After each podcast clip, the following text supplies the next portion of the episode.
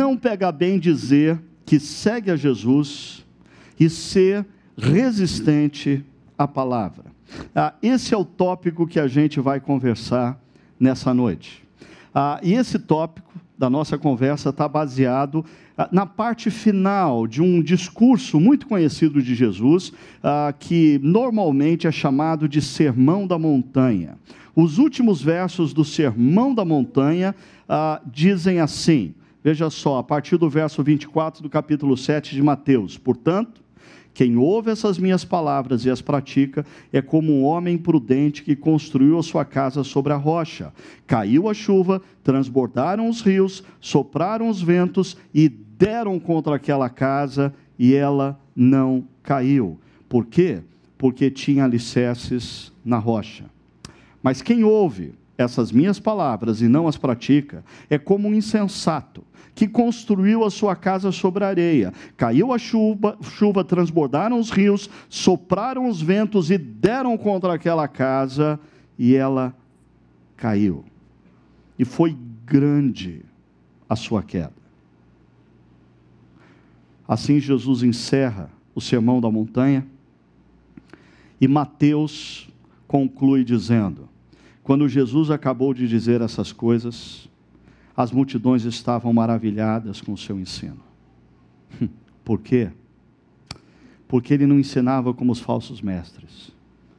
Porque quando ele ensinava, o coração de quem ouvia aquecia.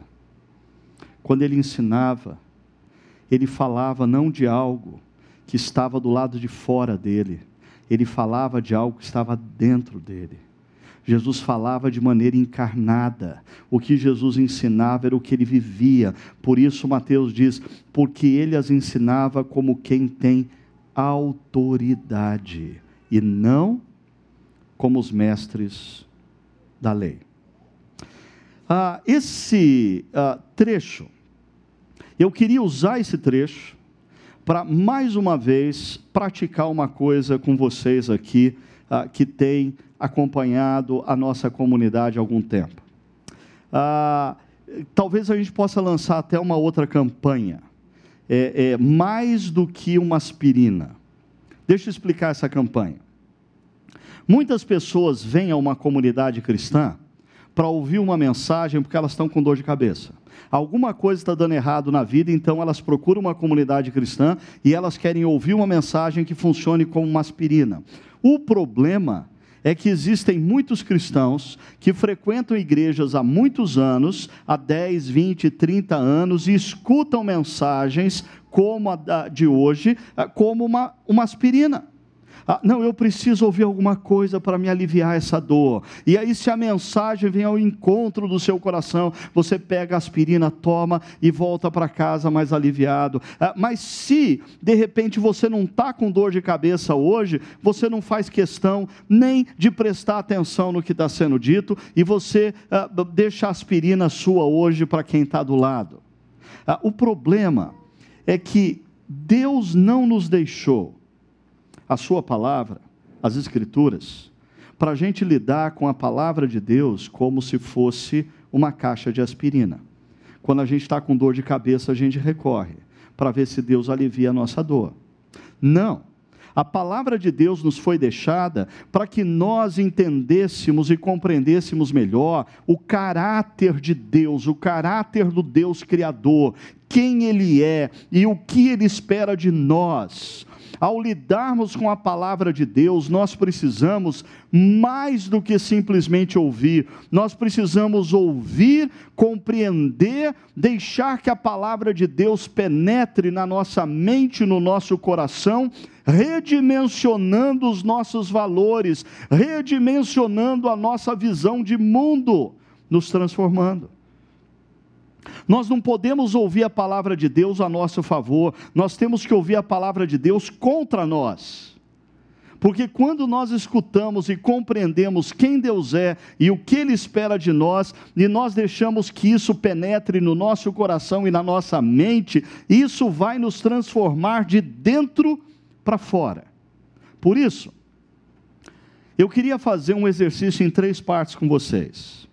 A primeira parte nós vamos ler e compreender o texto por si mesmo. Ah, é, essa, essa história dos dois construtores, o que ela significa? Primeiro, nós vamos ver o texto por si mesmo. Depois, eu quero mostrar para você o que significa esse texto no contexto. Ah, e com isso eu estou estimulando você a estudar a Bíblia de uma maneira cada dia mais consistente. Porque você já ouviu falar que a Bíblia é a mãe das heresias, não ouviu?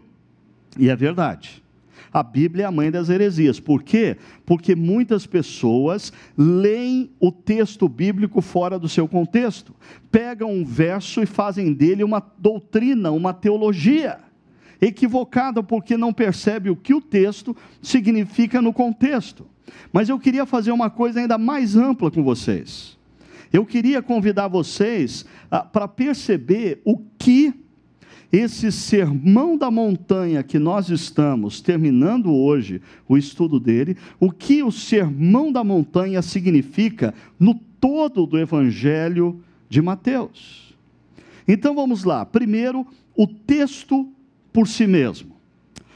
O texto que nós lemos fala de dois construtores. Ah, alguns aqui talvez tenham desde criança frequentado uma igreja. E se você frequentou uma igreja evangélica, desde criança você se habituou a ouvir as histórias na escola bíblica dominical.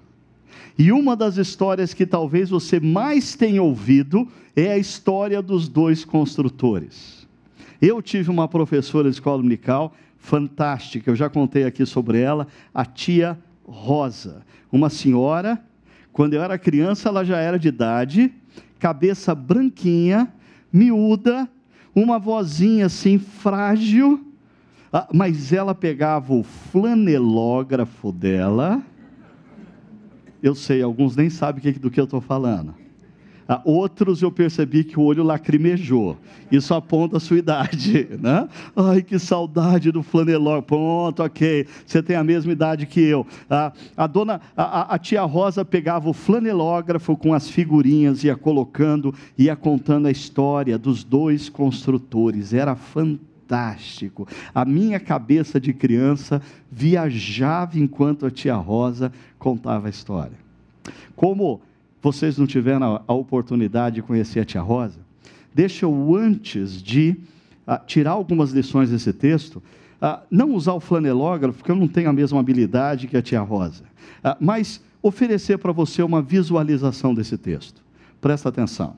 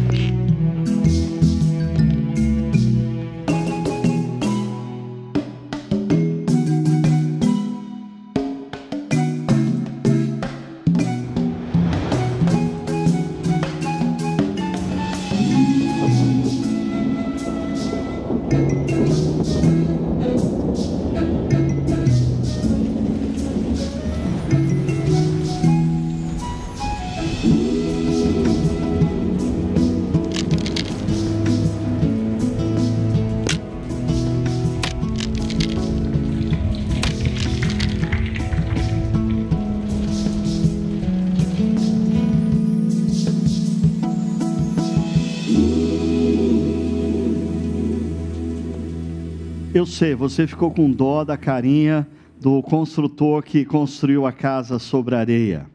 Ah, o problema é que ele foi insensato. O problema é, é que ele quis ser mais esperto do que a sabedoria comum nos diz. Veja só, ah, nessa história dos dois construtores, primeiro, Jesus nos fala de um construtor que constrói a sua casa sobre uma rocha. Ah, e construir casa sobre rocha não é coisa fácil. Você lançar fundamentos em rocha é complicado. Você construir casa e, e, e, e lançar os fundamentos em terreno rochoso é muito trabalhoso. Mas, mas interessante, Jesus aqui, ele está comparando aquele que construiu uma casa sobre uma rocha como alguém que ouve o que ele diz, e não apenas ouve, mas obedece o que ele diz. Consequentemente, esse homem é sábio, esse construtor é sábio. Ah, você quer construir a sua vida afetiva, de forma consistente, você quer construir a sua carreira profissional de maneira consistente, você quer construir a sua vida familiar de maneira consistente, pare de confiar na sua esperteza e comece a ouvir o que Deus diz e obedecer o que Deus diz. Mas Jesus fala de um segundo construtor esse segundo construtor constrói sobre areia. E a construção na areia, ela pode ser aparentemente mais fácil, mas ela é altamente perigosa, porque quando você fala de construir sobre areia, ah, eu queria que você entendesse uma coisa. Imagine a seguinte cena: Jesus, Jesus, quando está ensinando essas pessoas, ele está no meio do caminho de um monte. Ah, ele está olhando e ele enxerga o mar da Galileia, que está nas costas da multidão. Mas a multidão olha para Jesus e enxerga nas costas de Jesus a continuidade do monte, e um monte ah, ah, com terreno altamente rochoso.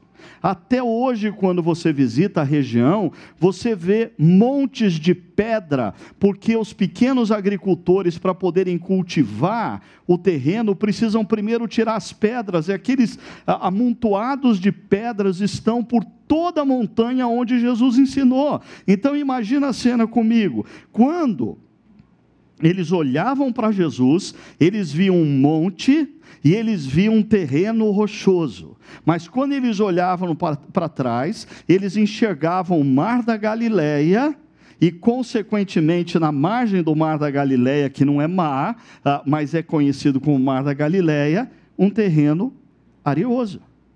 Agora, ah, o que Jesus diz é que o homem que constrói sobre areia é aquele que ouve, ele ouve, ele está todo domingo numa comunidade cristã. Ele pode até ler a Bíblia todo dia. Ah, ele, ele vai na internet e procura ouvir vários pregadores. Aí ele tem vários devocionários em casa, não só o A Jornada, mas ele procura ler todos. Mas a questão não é quanto você lê e quanto você escuta. A grande questão é quanto você obedece. Porque se você construir a sua vida a parte da sabedoria divina, revelada nas Escrituras, você é insensato, segundo as palavras de Jesus. Agora, aonde está o grande diferencial? Aonde esse negócio se revela? Aonde que aquele que constrói a casa sobre uma rocha se revela sábio e aquele que constrói uma casa na areia se revela insensato? Quando chegam as adversidades. Olha o que Jesus diz: caiu a chuva, transbordaram os rios, sopraram os ventos e deram contra aquela casa. E o que acontece?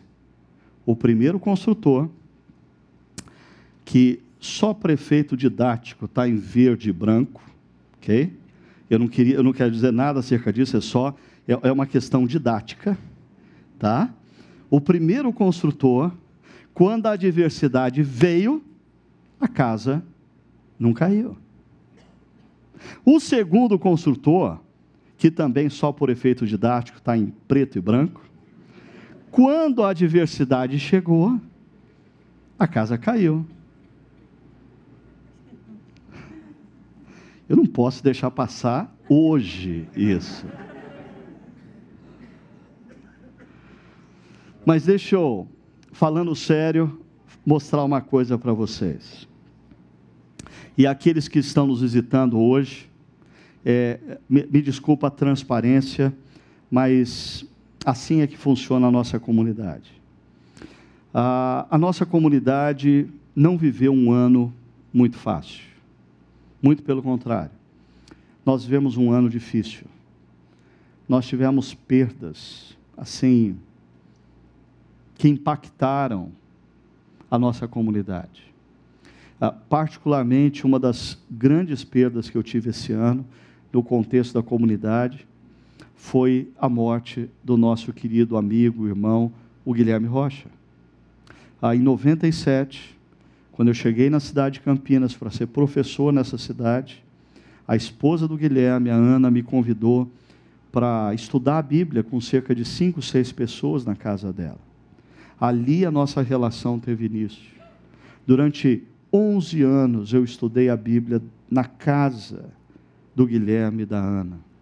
Muitas das pessoas que estudavam a Bíblia lá se tornaram parte dessa comunidade na Chácara Primavera num determinado momento, ah, o Guilherme, mais um amigo que está aqui, o César, ah, nós fomos para São Paulo e começamos a estudar a Bíblia com um grupo de pessoas toda terça-feira à noite, num hotel lá em São Paulo, o que se tornou hoje a comunidade da Vila, ah, uma igreja lá em São Paulo. Ah, por vários anos, ah, de terça-feira, o Guilherme estava junto comigo, em São Paulo. De quinta-feira, ele estava junto comigo na casa dele. De domingo, ele estava junto comigo aqui. Quase que dia sim, dia não, ele me ouvia ensinando a Bíblia. E de repente, inesperadamente, ele parte. Ah, Para mim foi muito difícil. Para mim é sempre difícil lembrar que ele partiu. Ah, mas agora, no final do ano, a nossa comunidade toda se comoveu e sofreu diante da perda do pequeno Nicolas.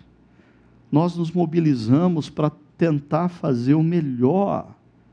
Ah, e quando você ah,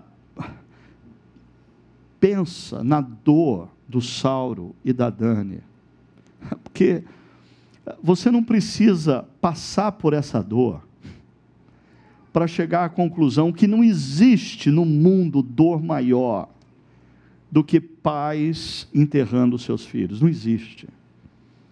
A gente sofre quando a gente enterra os nossos pais. Mas parece que dentro de nós algo diz é o ciclo natural da vida.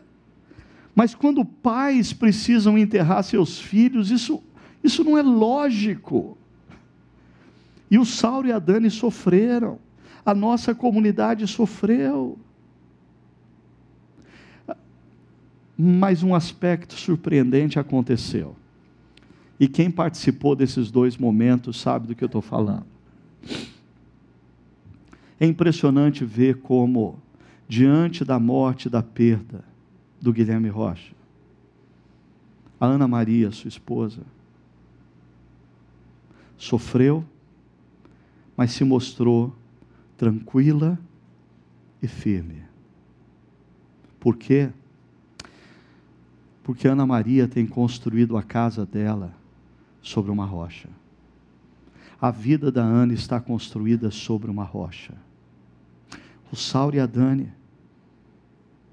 diante da dor da perda do Nicolas, a palavra do Sauro, no dia do enterro do Nicolas.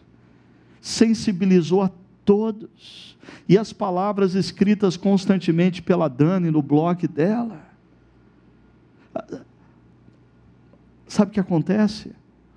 O Saulo e a Dani, eles têm construído a vida deles, a relação conjugal deles e a família deles sobre uma rocha.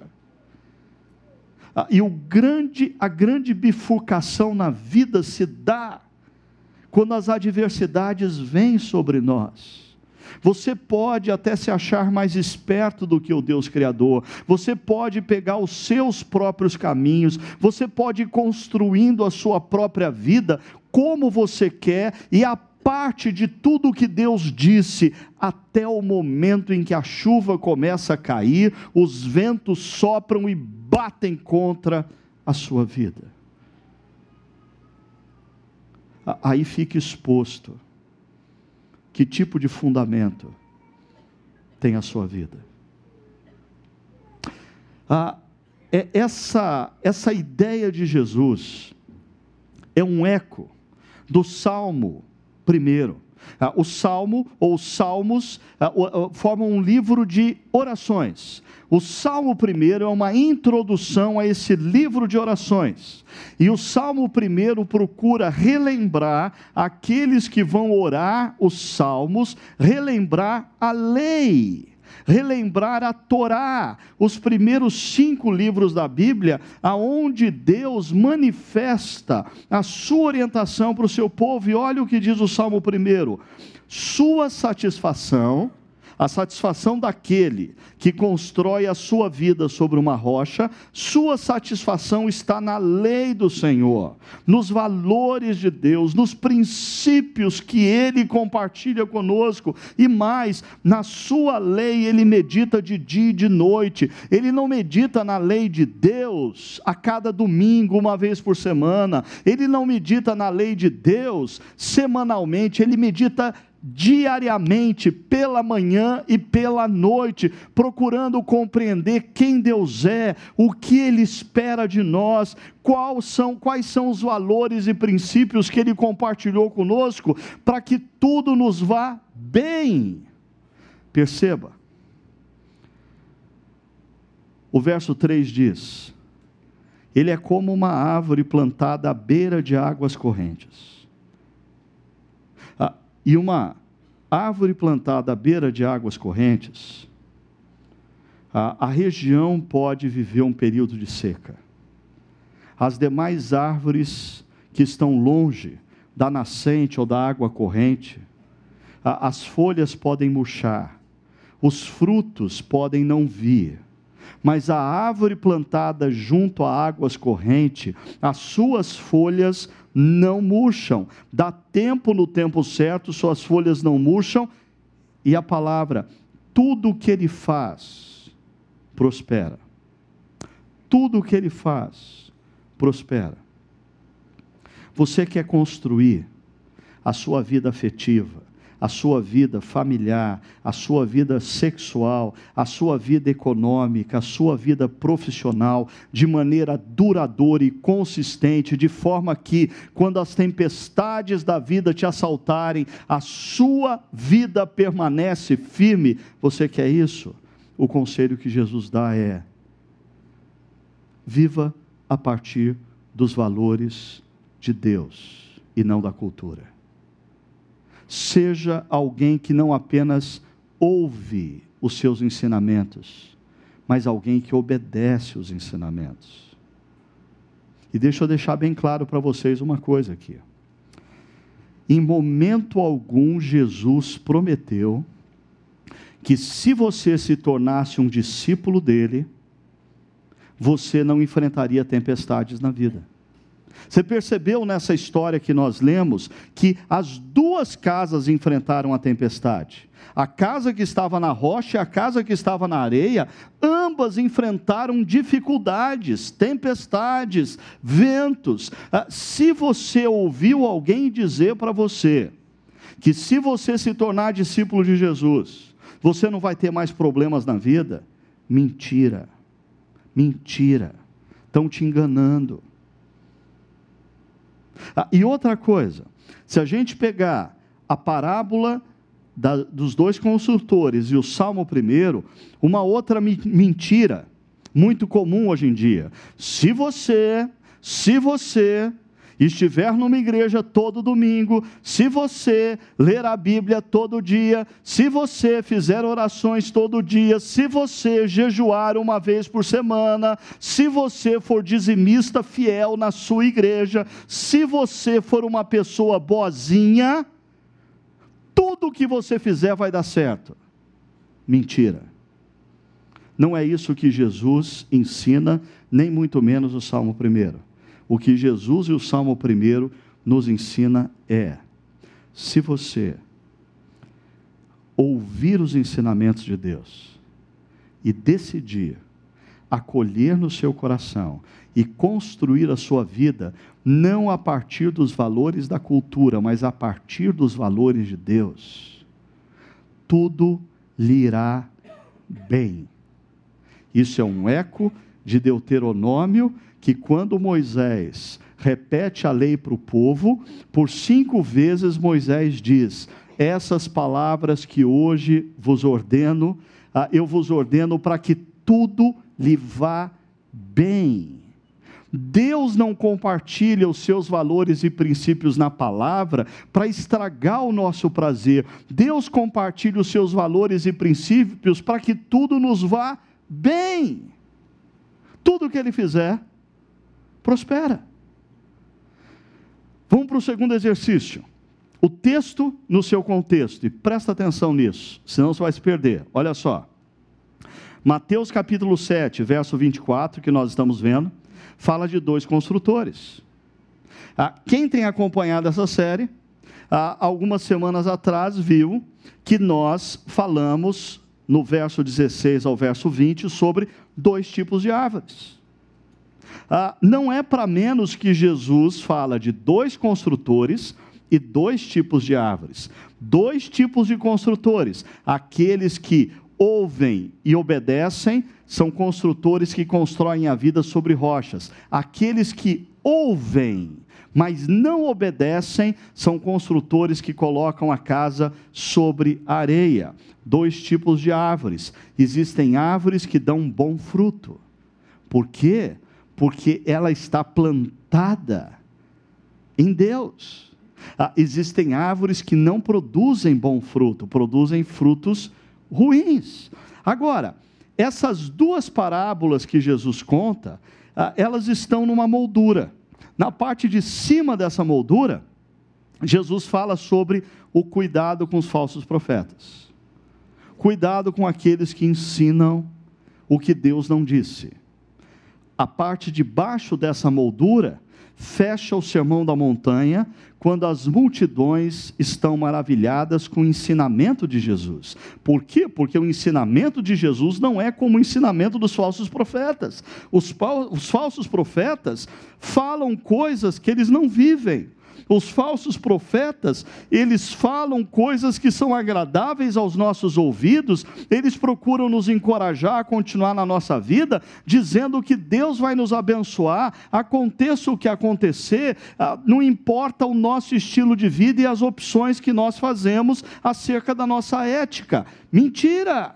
Jesus é o verdadeiro profeta. E Jesus diz que se você construir a sua vida a partir dos valores de Deus, tudo lhe irá bem.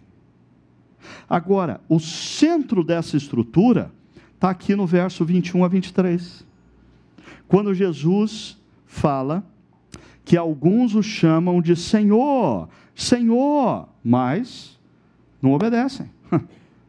Estão na igreja todo domingo, aprendem até as coreografias, Aprende assim que se, se na hora que todo mundo está cantando, você levantar a mão, eh, você parece mais espiritual, se você sentir uns três arrepios, se você chorar no meio do louvor, se você gritar, Senhor, Senhor, e aí o dirigente litúrgico diz, ah, vamos aplaudir Jesus, porque Jesus é o nosso Senhor e todo mundo aplaude, muito bonito, só que Jesus está dizendo, por que, que vocês me chamam de Senhor, Senhor? Se vocês não fazem o que eu mando. Eu, eu, eu não quero que vocês fiquem gritando que eu sou Senhor. Eu quero que vocês escutem os meus ensinamentos e deixe esses ensinamentos transformarem as suas vidas. É isso que eu quero.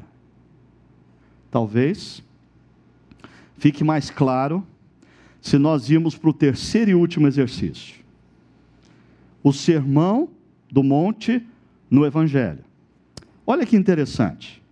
No Evangelho de Mateus, por três vezes nós encontramos Jesus e os seus discípulos sobre um monte. É, e eu preciso te dar uma dica aqui. Mateus escreve o seu evangelho para convencer judeus de que Jesus é quem ele dizia ser, o Filho de Deus que entrou na história para nos reconciliar com Deus Criador. Agora, para os judeus, esse negócio de monte, de montanha, é muito importante. Por quê? Porque Deus falou num monte para Moisés e deu a lei para Moisés. Deus falou num monte para Elias, o profeta, o maior dos profetas. Então, quando um judeu, nos tempos de Jesus, ah, lia o evangelho, ele logo identificava que ah, Mateus estava tentando mostrar que, da mesma maneira como Moisés e Elias ouviram Deus no monte, Jesus era aquele que subia no monte com seus discípulos e Deus falava. Qual é o primeiro monte em que Jesus e os seus discípulos se encontram? Está aí, ah, é o texto que nós temos estudado nas últimas 12 semanas. Mateus, do capítulo 5 ao, ao capítulo 7, quando o verso primeiro diz assim: Vendo as multidões, Jesus subiu aonde? Ao monte e se assentou. Aí você me diz, ah, mas ele estava sozinho, ele não estava com os discípulos. Olha o outro verso, presta atenção. Seus discípulos aproximaram-se dele. Jesus e os discípulos estão sobre o monte. Segundo monte que Jesus e os discípulos aparecem no Evangelho de Mateus. Mateus 17, conhecido como Monte da Transfiguração. Olha o que diz o verso primeiro. Seis dias depois, Jesus tomou consigo Pedro, Tiago e João, irmão de Tiago, e os levou em particular a um alto monte. E o que, que acontece nesse monte? Já já eu conto. Terceiro monte. É o, é, o, é, o, é o concluir, é o fechar do Evangelho de Mateus. Ah, diz assim o texto no verso 16: Os onze discípulos, porque um ficou para trás, os onze discípulos foram para Galiléia, para, olha lá, para o monte que Jesus lhes indicara. Quando o viram, o adoraram, mas alguns duvidaram. E aqui eu queria abrir um parênteses, porque eu sei que a gente tem ah, visitantes aqui hoje, e talvez você seja um daqueles visitantes que está aqui porque um amigo te convidou e você não queria assim que ele ficasse chateado, então você veio. Ah, e assim, você não acredita muito nesse negócio de Bíblia, você tem um monte de dúvida acerca da Bíblia, você queria sentar e. Ah, antes de crer, você tinha que tirar muitas dúvidas que você tem. então, eu quero te contar uma coisa. Ah, no Evangelho de Mateus, Mateus diz que os próprios discípulos que ficaram com Jesus durante três anos, quando o viram. Depois da morte, da ressurreição, alguns duvidaram. A dúvida faz parte do processo.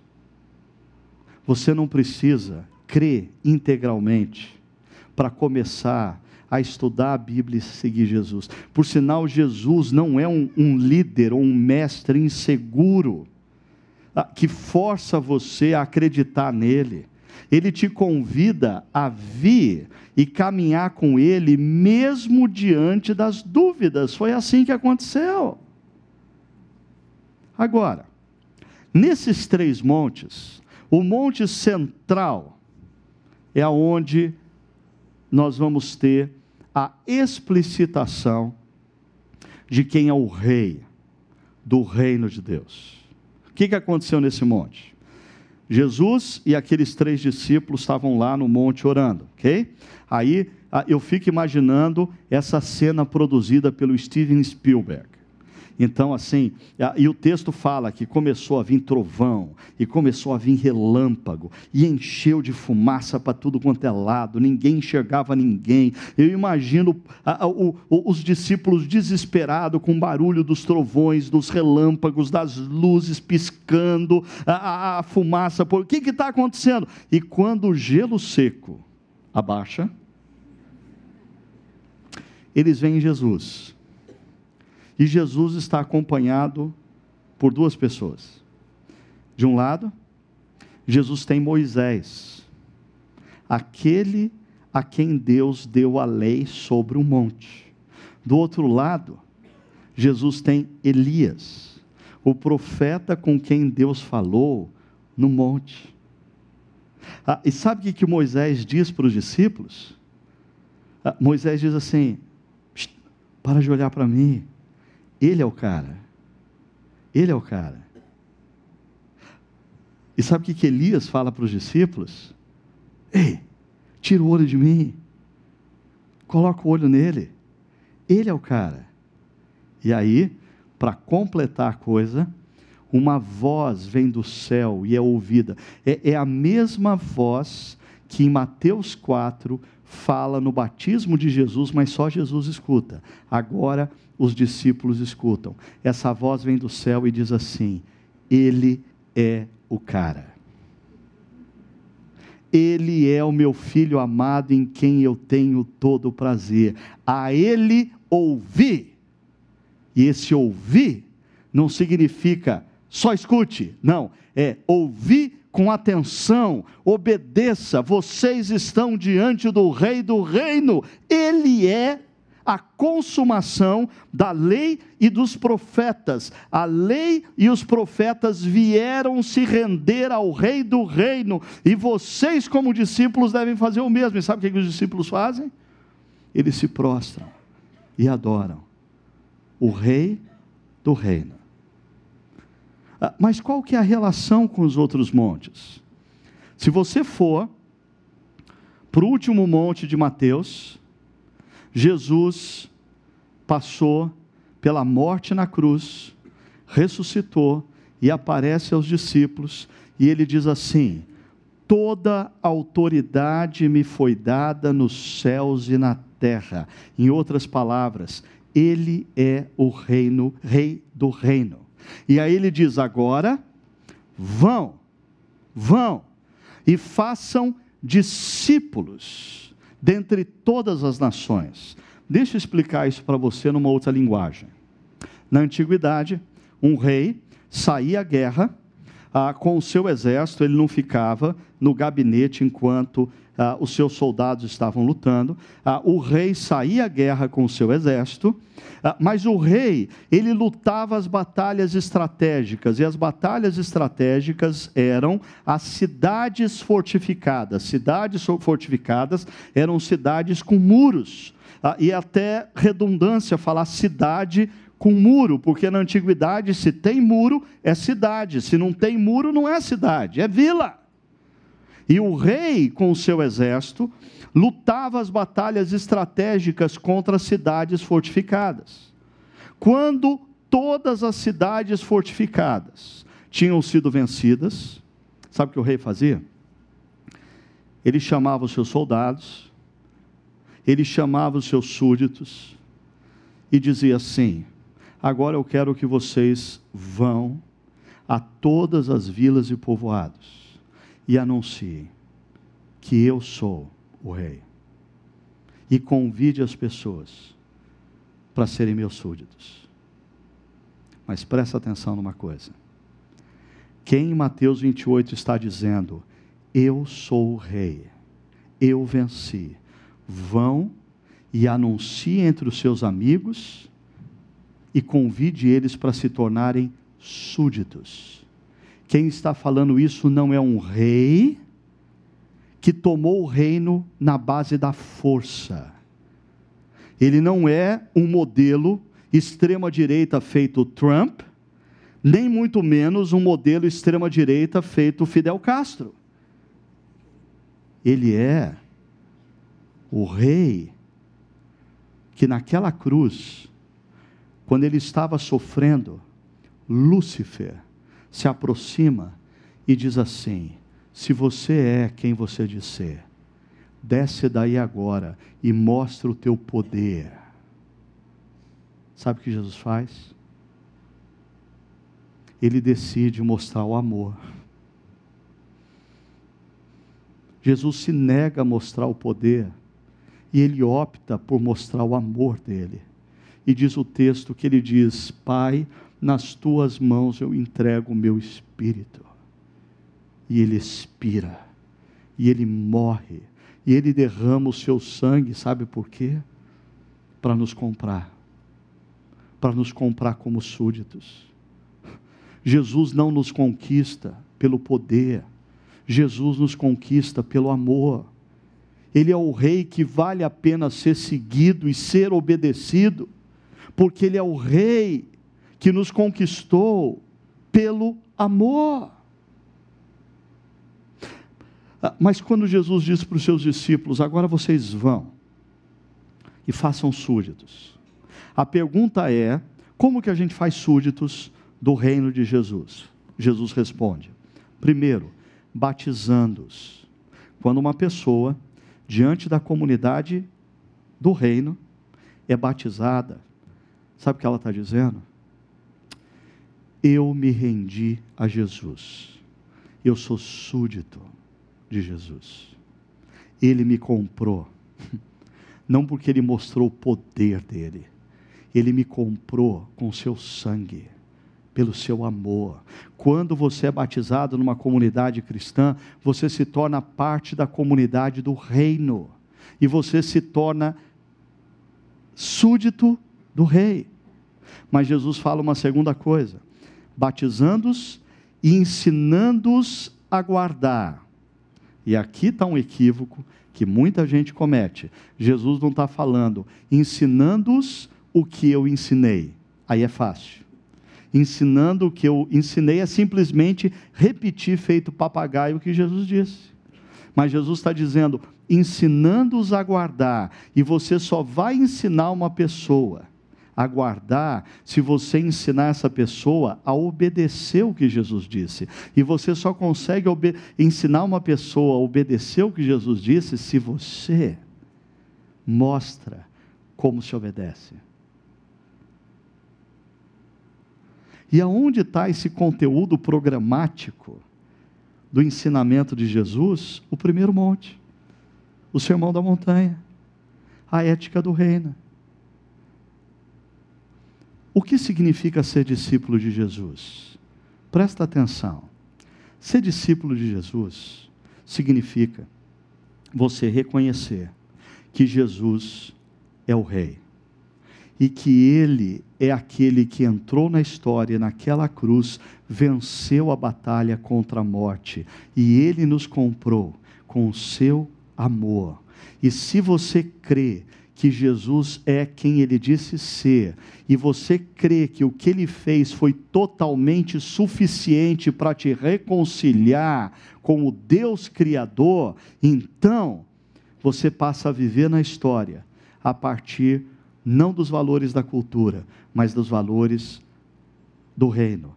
E você passa a viver na história engajado numa missão. E qual é essa missão? Fazer súditos do reino. Porque os seus amigos precisam receber essa notícia.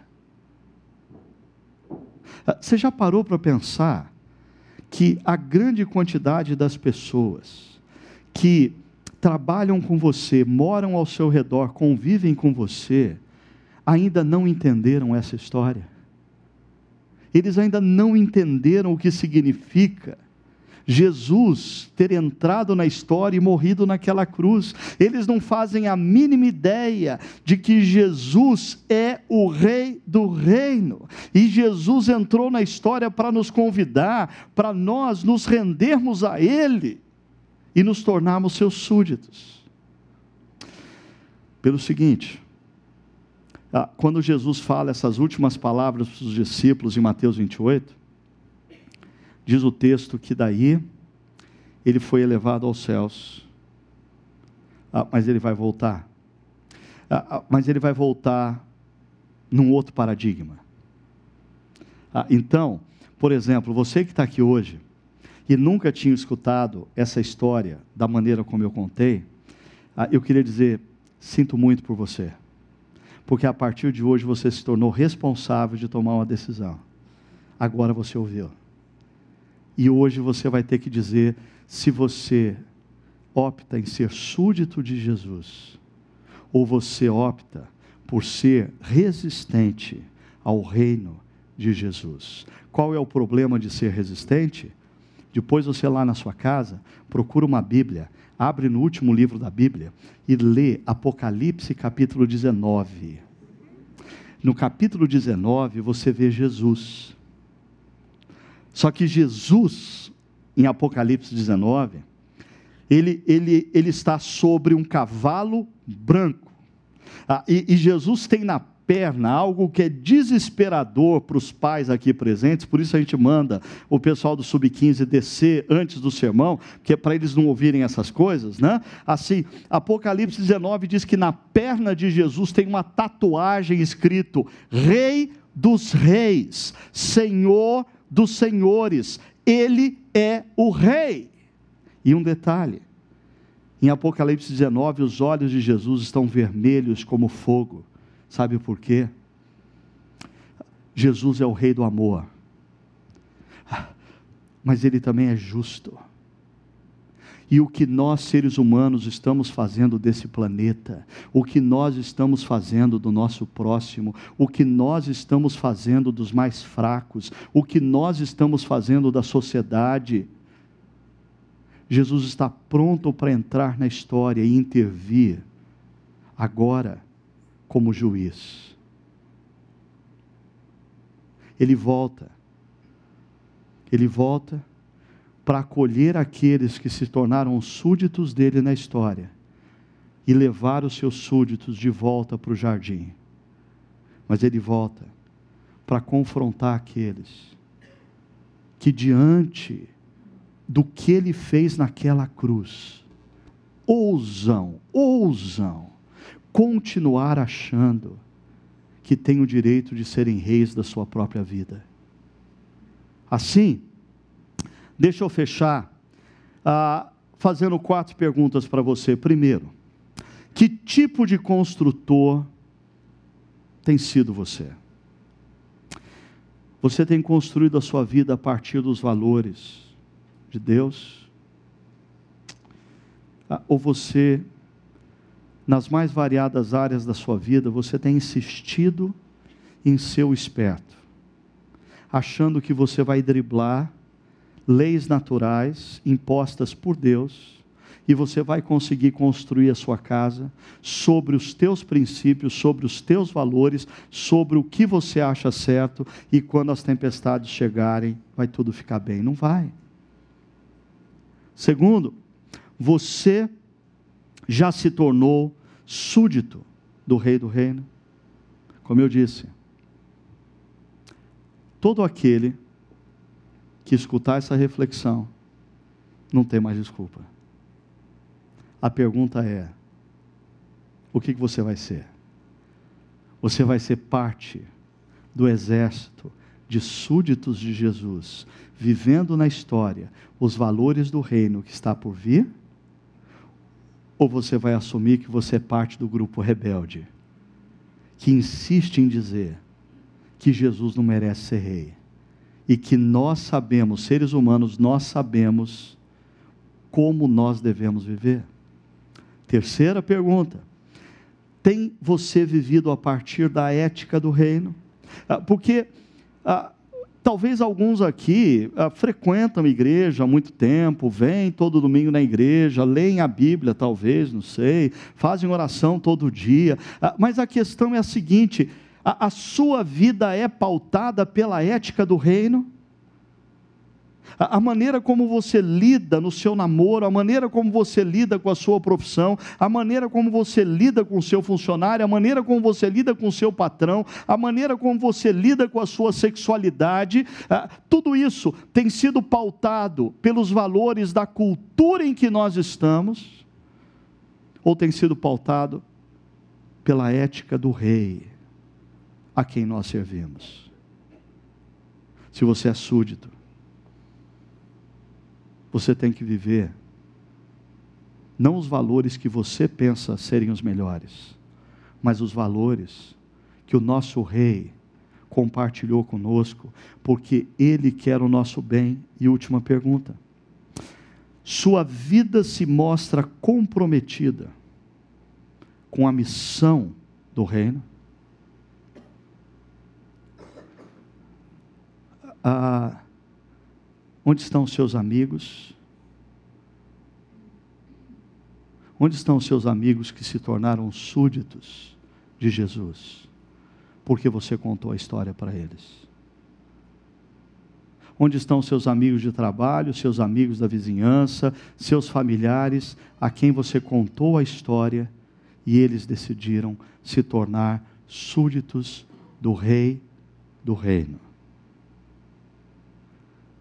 Assim, nós terminamos 12 semanas de reflexão ah, intensa, profunda. E eu queria dizer uma coisa para você.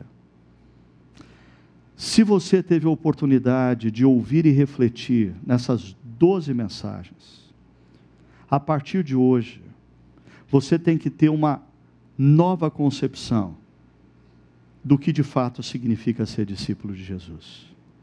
Ser discípulo de Jesus é muito mais do que ser religioso, é muito mais do que frequentar uma igreja, é muito mais do que ler a Bíblia todo dia. E é claro, tem gente que fala assim: não, eu leio, a primeira coisa que eu faço quando eu acordo, pastor, é ler a Bíblia. A Bíblia está no, assim, na, na, no criado mudo, eu nem desço da cama. Primeiro eu abro lá no Salmo 21, eu leio a Bíblia, ó, eu tomo cuidado para botar o pé direito na hora que eu levanto da cama. É, é gente que vive a espiritualidade cristã como se fosse um amuleto. Para com isso. Ser discípulo de Jesus significa olhar para aquela cruz e reconhecer que Jesus fez o que fez por causa de mim e de você. E ele optou naquela cruz não pelo poder, mas pelo amor e ele se deixou matar. Ele deixou que o seu sangue fosse escorrido naquela cruz. Para quê? Para pagar uma dívida que era minha e sua. Por quê? Porque Ele quer nos levar de volta para o jardim. E todo aquele que olha para a cruz e crê que Jesus é quem disse ser, e crê que o que Jesus Cristo foi suficiente, fez foi suficiente, quando seus olhos se fecharem para a história, se abrirão para a eternidade na presença do Rei do reino que vai nos dizer: venham, queridos do meu Pai, para o reino eterno. Sabe por que Ana Maria, mesmo diante da perda do seu querido marido, ou Sauro e Adane, diante da perda do seu querido filho, conseguiram permanecer firmes, porque eles têm uma certeza: Jesus naquela cruz morreu pelo Guilherme, morreu pelo Nicolas. E quando os olhos do Guilherme e do Nicolas se fecharam para a história, se abriram para a eternidade. E uma última palavra. A gente está encerrando essa série e alguns ficaram profundamente incomodados com esse sujeito que a gente contratou, nos olhando domingo após domingo, franzindo a testa, nos incomodando com esse olhar. Ah, mas eu queria dizer uma coisa. Se essas 12 semanas ele olhando para você e te desafiando, serviram para você mudar sua concepção do que significa ser discípulo de Jesus. Valeu. Vamos orar. Senhor, nosso Pai amado, nosso Pai bendito, muito obrigado. Muito obrigado pelo amor que o Senhor demonstrou a cada um de nós, através da vida, da morte e da ressurreição de Jesus. E que hoje, todos aqueles que estão ouvindo e participando dessa reflexão, sejam levados a uma decisão. A decisão de se renderem ao Rei do Reino, porque Ele é bom, porque Ele é amor, porque Ele entrou na história para nos reconciliar consigo mesmo e nos levar de volta para o jardim. Mas todo aquele que hoje decidir se render a Jesus, o Rei do Reino, que algo profundamente novo passe a acontecer no seu interior. Que os valores que regem a sua vida, nas mais variadas áreas, sejam os valores do reino que está por vir, do reino que Jesus trouxe até nós. E que nada mais seja mais importante do que contarmos essa história para os nossos amigos, para os nossos parentes e convidá-los a se tornarem também súditos do nosso amado, do nosso querido Salvador e Senhor Jesus Cristo. É no nome dele que nós oramos. Amém.